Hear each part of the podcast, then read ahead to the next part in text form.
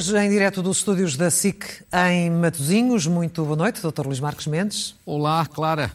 Com muito gosto, cumprimento daqui. Já sei que teve um bom Natal, porque falámos esta tarde. É verdade. Fico muito contente com isso. Hoje, no seu comentário dá eh, natural destaque à pandemia. Vai fazer, por exemplo, um exercício que é muito importante e que interessa certamente a quem nos segue, que é perceber o impacto das vacinas nos números de internamentos e de mortes, se afinal faz ou não a diferença. Bom, mas antes de, antes de tudo, Luís Marques Mendes, uma nota de pesar pela morte de um grande homem. Sim, pelo Bispo Desmond Tutu, sobretudo uma, uma homenagem que é uma homenagem justíssima. Na minha juventude, eh, Desmond Tutu era uma espécie de meu ídolo. Tive sempre por ele uma grande admiração. Sobretudo porque, quer no regime do apartheid, quer depois, foi sempre uma pessoa com uma voz de paz, com uma preocupação de justiça, alguém que de facto semeava a esperança. E foi muito combativo em relação ao regime do apartheid, como também combateu alguns, alguns excessos depois do ANC, quando houve a mudança de regime. Numa palavra, é uma pessoa que merece uma homenagem, foi uma grande, grande figura e é daquelas pessoas que nos dá a esperança de que podemos, de facto, ter no futuro sempre um mundo melhor. Como ouvimos há pouco na reportagem, a África do Sul perdeu um pai. Bom, vamos então às eh, medidas anunciadas pelo Primeiro-Ministro, todos, à exceção do PS e do PAN, a considerarem-nas excessivas. Eh, quanto pesou na decisão, na sua opinião, a proximidade das eleições?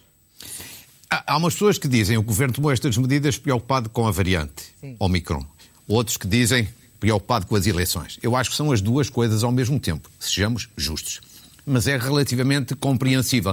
Todos os governos em toda a Europa estão preocupados com a nova variante. E, portanto, Portugal também não podia ser exceção. E, sobretudo, depois do que aconteceu no Natal do ano passado, embora as coisas sejam diferentes, porque agora há vacinação e antes não havia, é compreensível que o Governo esteja preocupado com essa parte. Segundo, claro que o Governo, sejamos francos, também está preocupado com as eleições.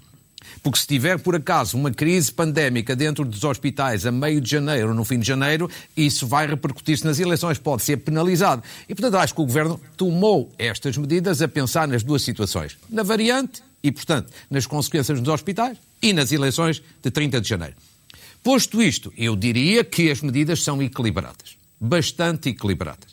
E então, se as compararmos com medidas tomadas noutros países, mais duras, mais radicais, acho que são muitíssimo equilibradas.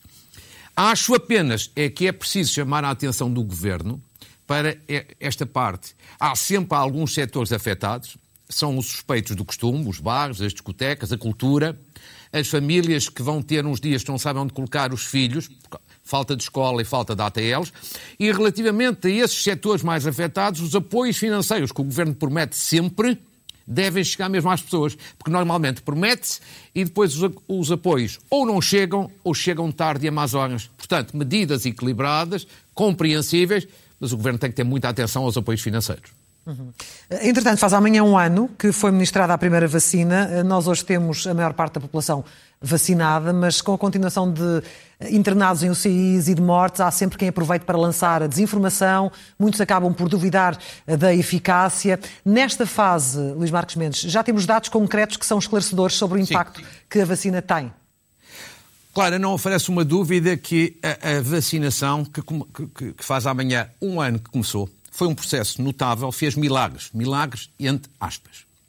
E, para além dos dados que habitualmente são divulgados, eu hoje vou apresentar aqui eh, quatro quadros que nunca Sim. apresentei, que acho que são relativamente surpreendentes, não para os especialistas, mas para o público em geral. E que têm a ver com esta temática que muitas pessoas perguntam. Nas pessoas que estão internadas nos hospitais, quantos é que estão vacinados? E quantos é que não estão vacinados? Qual é a percentagem de uns e de outros? E nos óbitos, quais são aqueles que morrem de Covid, estavam vacinados e outros que não estavam vacinados? Eu acho que esta questão é essencial para se perceber a importância enorme da vacinação. Vejamos o primeiro quadro. na vacina, claro. Vamos ao quadro, sim. Vamos ao primeiro quadro. Os internamentos relativamente à faixa etária de pessoas com 80 ou mais anos. São números oficiais da DGS e do INSA, relativos ao mês de outubro, porque o mês de outubro são os últimos dados disponíveis. E, portanto, são no... números oficiais. O que é que se prova? Mês de outubro, dos internados com 80 ou mais anos, só 35% estavam vacinados. 65% não tinham vacinação. Ou seja, uma relação de dois terços para um terço. Isto significa Isto significa, em termos práticos, em cada seis pessoas internadas neste mês de outubro, nesta faixa etária, só duas é que estavam vacinadas. Claro que aqui chegados, algumas pessoas perguntam, mas isto não é um pouco estranho? Se nos 80 e mais anos está quase toda a gente está vacinada, quase toda a gente, sim. como é que, é que ainda 65% de não vacinados estavam, estavam no, internados? Por uma razão muito simples, significa que na prática, prática quase todos os não vacinados caíram nos hospitais. Porque estamos a falar de uma faixa muito curta, 65%, significa que mil ou dois mil foram praticamente todos parar aos hospitais, o que mostra bem que a vacina funciona. Segundo, vejamos mesmo, o mesmo exercício, sempre com dados oficiais, o mesmo exercício, mas noutra faixa etária. Dos 50 aos 59 anos. O que é que nós constatamos aqui? Vejamos bem, dos internados nesta faixa etária, mês de outubro, só, só 14% estava vacinada. Tinha a vacinação completa, ou seja, as duas doses. 86% das pessoas internadas nesta faixa etária não tinha vacinação. Significa, em termos práticos, que em cada seis pessoas internadas, só uma estava vacinada. O que significa, de facto, que a situação é até um, po um pouco surpreendente, Bastante. impactante, impressionante, estes dados. Agora, passemos dos internamentos aos óbitos. Fazendo o mesmo exercício, Clara, eh, relativamente, em primeiro lugar, óbitos na faixa etária dos 80 ou mais anos. São dados aqui relativos ao mês de novembro. Também dá uma explicação, porque é que antes era outubro e agora é novembro. Porque em matéria de óbitos há dados públicos mais recentes, do mês de novembro. E, portanto, o que é que nós constatamos aqui? Óbitos na faixa etária dos 80 ou mais anos. 67% das pessoas que faleceram não estavam vacinadas. Isto são dados verdadeiros, objetivos, rigorosos. Só 33% tinham a vacinação completa. Significa, em termos simples e práticos, que em cada 10 pessoas que morreram de Covid, nesta ocasião, no mês de novembro, e nesta faixa etária, só três pessoas estavam vacinadas. O que prova que, de facto, a vacina defende, protege, conta muito. Último quadro. O mesmo exercício, mas noutra faixa etária. Seguindo o mesmo critério de coerência que vimos atrás. Agora, óbitos também no mês de novembro, relativamente à faixa etária entre os 50 e os 59 anos. Pessoas que morreram em novembro com Covid, só 11% nesta faixa etária tinham a vacinação completa. 89% não tinham tomado a vacina. Ou seja, em termos práticos, em cada 10 óbitos no mês de novembro nesta faixa etária, só uma pessoa estava vacinada. São estes dados, são este, é este exercício são, construído a partir dos dados oficiais que mostram, deixe-me só eh, eh, dizer o seguinte. Primeiro, isto prova que a vacina conta, tem influência, protege do internamento, ou seja, da doença mais séria, e que protege também da morte. E, portanto, é melhor estar vacinado do que não estar vacinado, como estes números mostram. E perante estas evidências, eu diria, uma pessoa que decidiu e respeita-se não se vacinar, perante estes números e perante estas evidências, eu acho que podia e devia repensar a sua posição e a sua opção a vacinação ajuda e ajuda imenso.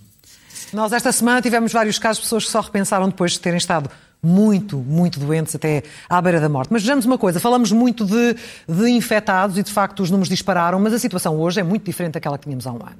A situação é completamente diferente e este é o outro dado que vamos, que vamos já ver. Mas antes de ver o quadro que preparámos, eu gostava de dizer isto. Hoje, qualquer órgão de informação, sobretudo as televisões, falam, e falam bem, com certeza, do número de infectados, que está a crescer. E é verdade, nós temos hoje, dados de ontem, hoje foi um bocadinho menos, mas dados de ontem, temos mais do dobro de infectados do que tínhamos há um ano atrás. Sim. Número de casos. E é isto que normalmente as televisões mostram e mostram bem. Mas eu julgo que nós temos que começar a fazer um exercício diferente. Eu acho que é conveniente começar também a mostrar qual é a comparação dentro dos hospitais entre a situação de há um ano e agora.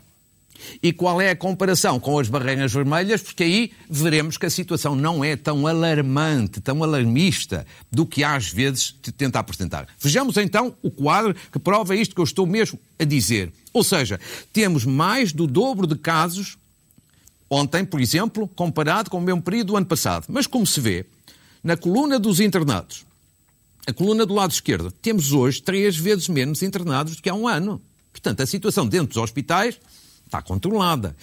Internados em unidades de cuidados intensivos, as, as, duas colunas do meio, temos três vezes menos doentes em UCIs do que tínhamos em dezembro do ano passado. E nos óbitos a situação, felizmente, ainda é, ainda é melhor. Melhor, sendo que uma morte é sempre má. Mas temos seis vezes menos óbitos do que tínhamos há um ano.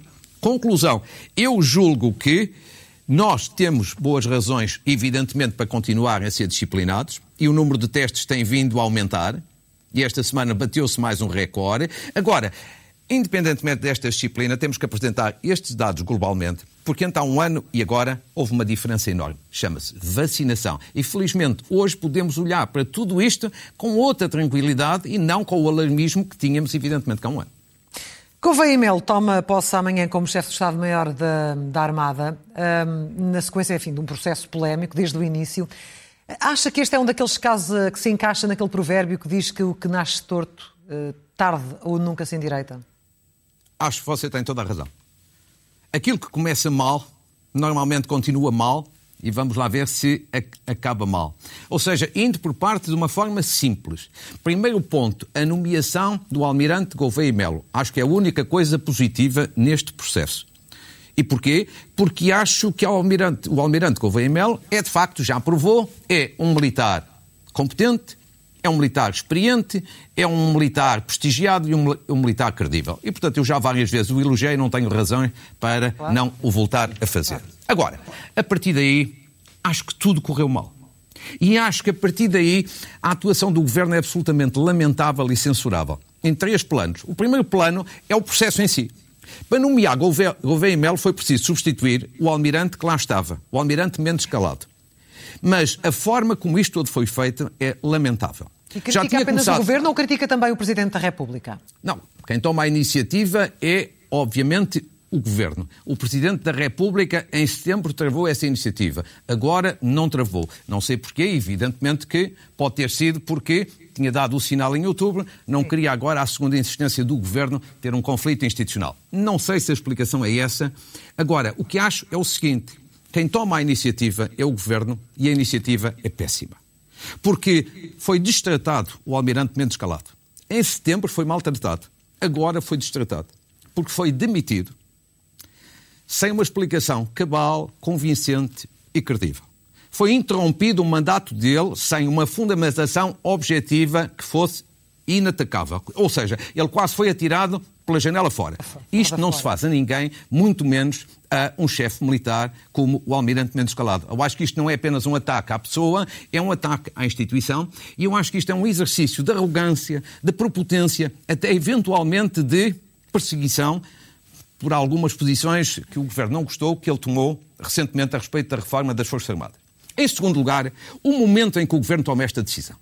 Quer dizer, o governo, este Governo está a um mês de cessar funções, de acabar o seu mandato.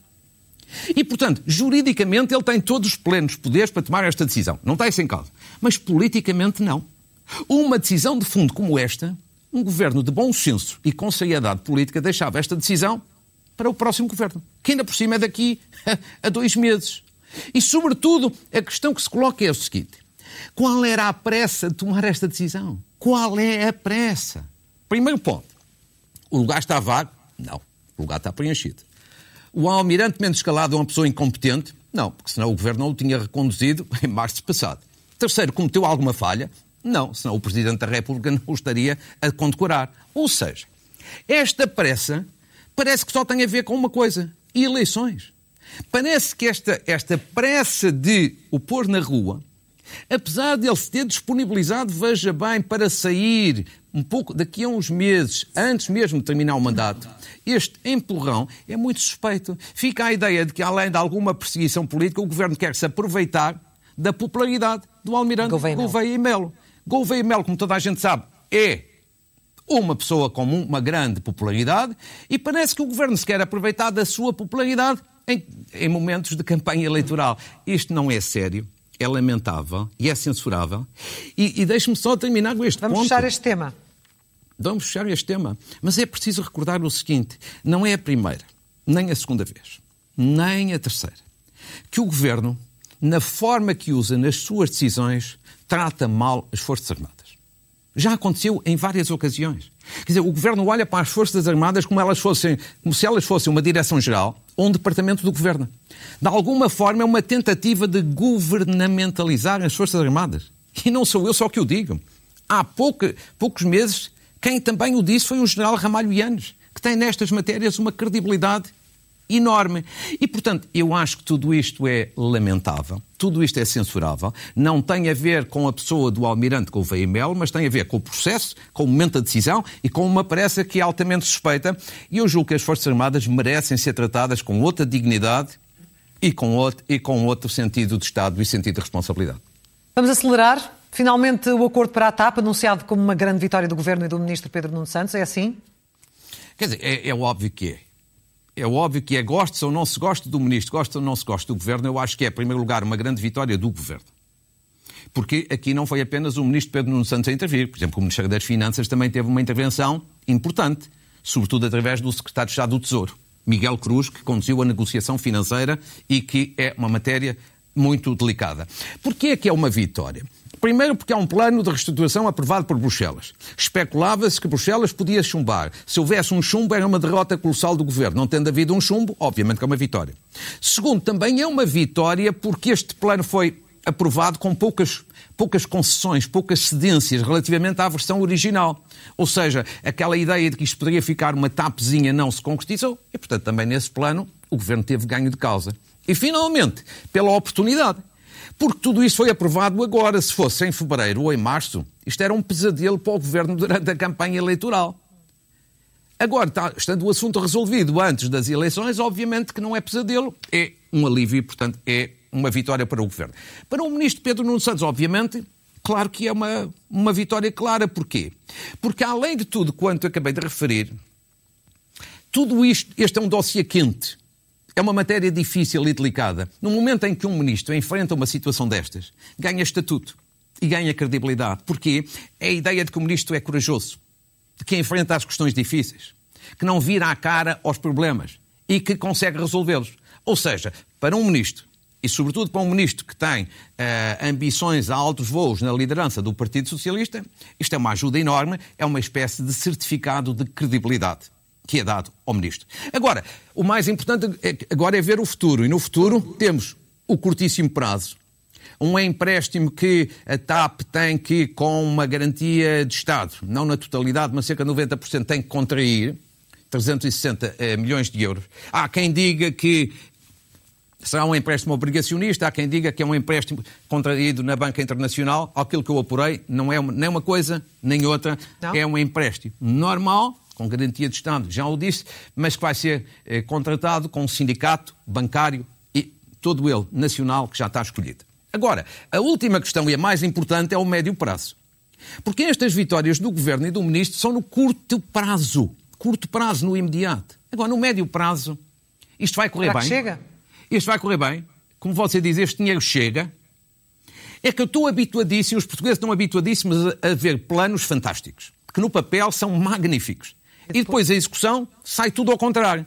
E, portanto, eu acho que nesta parte convém haver muita cautela, muita prudência. E como gosto de ser construtivo, dava mesmo uma sugestão ao Governo. Eu acho que se fosse Governo, eu, eu tentaria já, imediatamente, nomear uma comissão independente, sublinho, independente, encarregada de acompanhar a execução deste plano de reestruturação, porque tenho para mim que ou as coisas fiscalizam ou vão falhar. E, portanto, acho que era bom para que todo este processo não falhasse no médio prazo, que ao menos houvesse fiscalização e que houvesse escrutínio. Doutor, temos menos de 3 minutos para o final. Na semana passada lançou os nomes para a votação no balanço do ano em várias áreas e os telespectadores assim que votaram, milhares votaram, portanto temos já os resultados bem representativos daquele que é o sentimento geral. Vamos a isso? Muito bem, vamos a isso. Os telespectadores votaram, foram alguns milhares. Quero agradecer-lhes do fundo do coração este exercício. Resultados. Figura nacional do ano decidida pelos telespectadores. Henrique Gouveia e Melo, como já, já se previa, uma decisão óbvia e justa, porque foi o herói da vacinação ele e os profissionais de saúde, e depois Carlos Moedas e Rui Rio, respectivamente, em segundo e em terceiro lugar. Acontecimento nacional do ano. A crise, a decisão foi dos telespectadores, foi a crise política com eleições antecipadas, com cerca de 63%, que era uma decisão previsível, face ao impacto que a crise teve no país, e depois, em segundo lugar, a fuga e a detenção de Rendeiro, e em terceiro, a decisão instrutória no caso Sócrates. Figura internacional do ano. A escolha, do meu ponto de vista, também é respectável. Angela Merkel, com 50% dos votos dos telespectadores, porque ela marcou, de facto, durante muitos anos, fortemente a Alemanha, a Europa e o mundo. E depois Joe Biden e António Guterres, em segundo e terceiro lugar, respectivamente. Acontecimento internacional do ano, a invasão do Capitólio, que de facto está, eh, está a fazer um ano que ocorreu. Foi uma, foi uma decisão surpreendente a invasão do Capitólio foi uma ação surpreendente e o impacto deste acontecimento não deixou ninguém indiferente, como se vê por esta votação. A seguir, a saída da NATO do Afeganistão, quase em pé de igualdade, e finalmente a cimeira do clima. E a concluir, a figura do desporto no ano, Ruben Amorim, o treinador do Sporting. Também uma escolha previsível e justa, que já provou que é um ganhador. E depois Ricardinho em segundo lugar, que eu acho que também merecia uma grande votação e um grande aplauso. E Pedro Pichardo em terceiro lugar. Portanto, aqui estão Aqui estão as decisões dos telespectadores. Volto a agradecer por este exercício. E só e faltam as notas concluir, finais, não é? Temos que concluir, Muito. exatamente, algumas saudações. Começo por uma saudação com um livro, uma saudação a Maria de Lourdes Modesto, que milhões de portugueses conhecem da televisão. Uma, uma grande senhora, uma referência da televisão, uma senadora da culinária, da gastronomia portuguesas. E aqui está um livro, iniciativa do Je ne sais quoi, grande restaurante aí em Lisboa, que é uma obra de Alexandra Albergaria. Parabéns a Maria de Lourdes Modesto. Depois também falando a seguir de uma outra grande senhora, Alice Vieira, neste caso uma grande senhora da cultura e da literatura. Ela e Nelson Mateus, com um livro muito, muito interessante, Diário de uma avó e de um neto confinados em casa. Eu sou muito sensível sempre eh, às avós e aos netos. É um livro interessantíssimo, outra homenagem. Em terceiro lugar, mais uma senhora, agora uma profissional de televisão, de grande, grande, grande qualidade, Maria Elisa Domingos, que agora já está retirada, mas foi sempre uma grande profissional de televisão. Escreveu aqui um livro, A Missão de Cuidar, 70 anos da medicina interna, que é também a história da Sociedade Portuguesa de Medicina Interna. Neste caso, uma edição da Parsifal. Peço desculpa que o anterior era uma edição da Casa das, da Casa das Letras. E, quase a terminar, um livro interessantíssimo, agora ligado ao futebol, de Afonso de Melo, um jornalista muito conhecido e prestigiado. Cinco escudos azuis são é a história de 100 anos da Seleção Nacional de Futebol. Fez este ano 100 anos que a nossa seleção disputou o seu primeiro jogo. É uma, uma, uma obra das edições Âncora e é um livro lindíssimo, curiosíssimo, também a não perder. E finalmente, muito ligado também ao Natal, o mundo e a Igreja que futuro do Padre Anselmo Borges, que também aqui recomendava, que é uma voz sempre culta, sempre atenta e sempre corajosa dentro da Igreja e nos mídia uh, em Portugal. E, portanto, também para ele uma saudação muito especial. E como temos concluído mesmo, Clara, uma saudação para uma instituição que fica aí ao pé de si, Clube Desportivo de Passe de Arcos, aí ao pé de si, que faz este ano, que está a acabar 100 anos, o centenário, com um trabalho e uma obra notável e de sucesso. E aqui, para mim, faço uma saudação ao Dr. Fernando Araújo, presidente do Hospital de São João, que fez uma coisa no início desta semana eticamente fabulosa.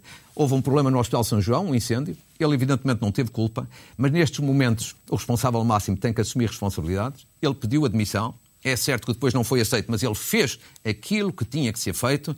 Quando se fala em maus exemplos, como o ministro, ex-ministro Eduardo Cabrita, devemos dar os excelentes exemplos, como o doutor Fernando Araújo, aqui à frente do Hospital São João. É isto, é isto que se chama ética e sentido de responsabilidade.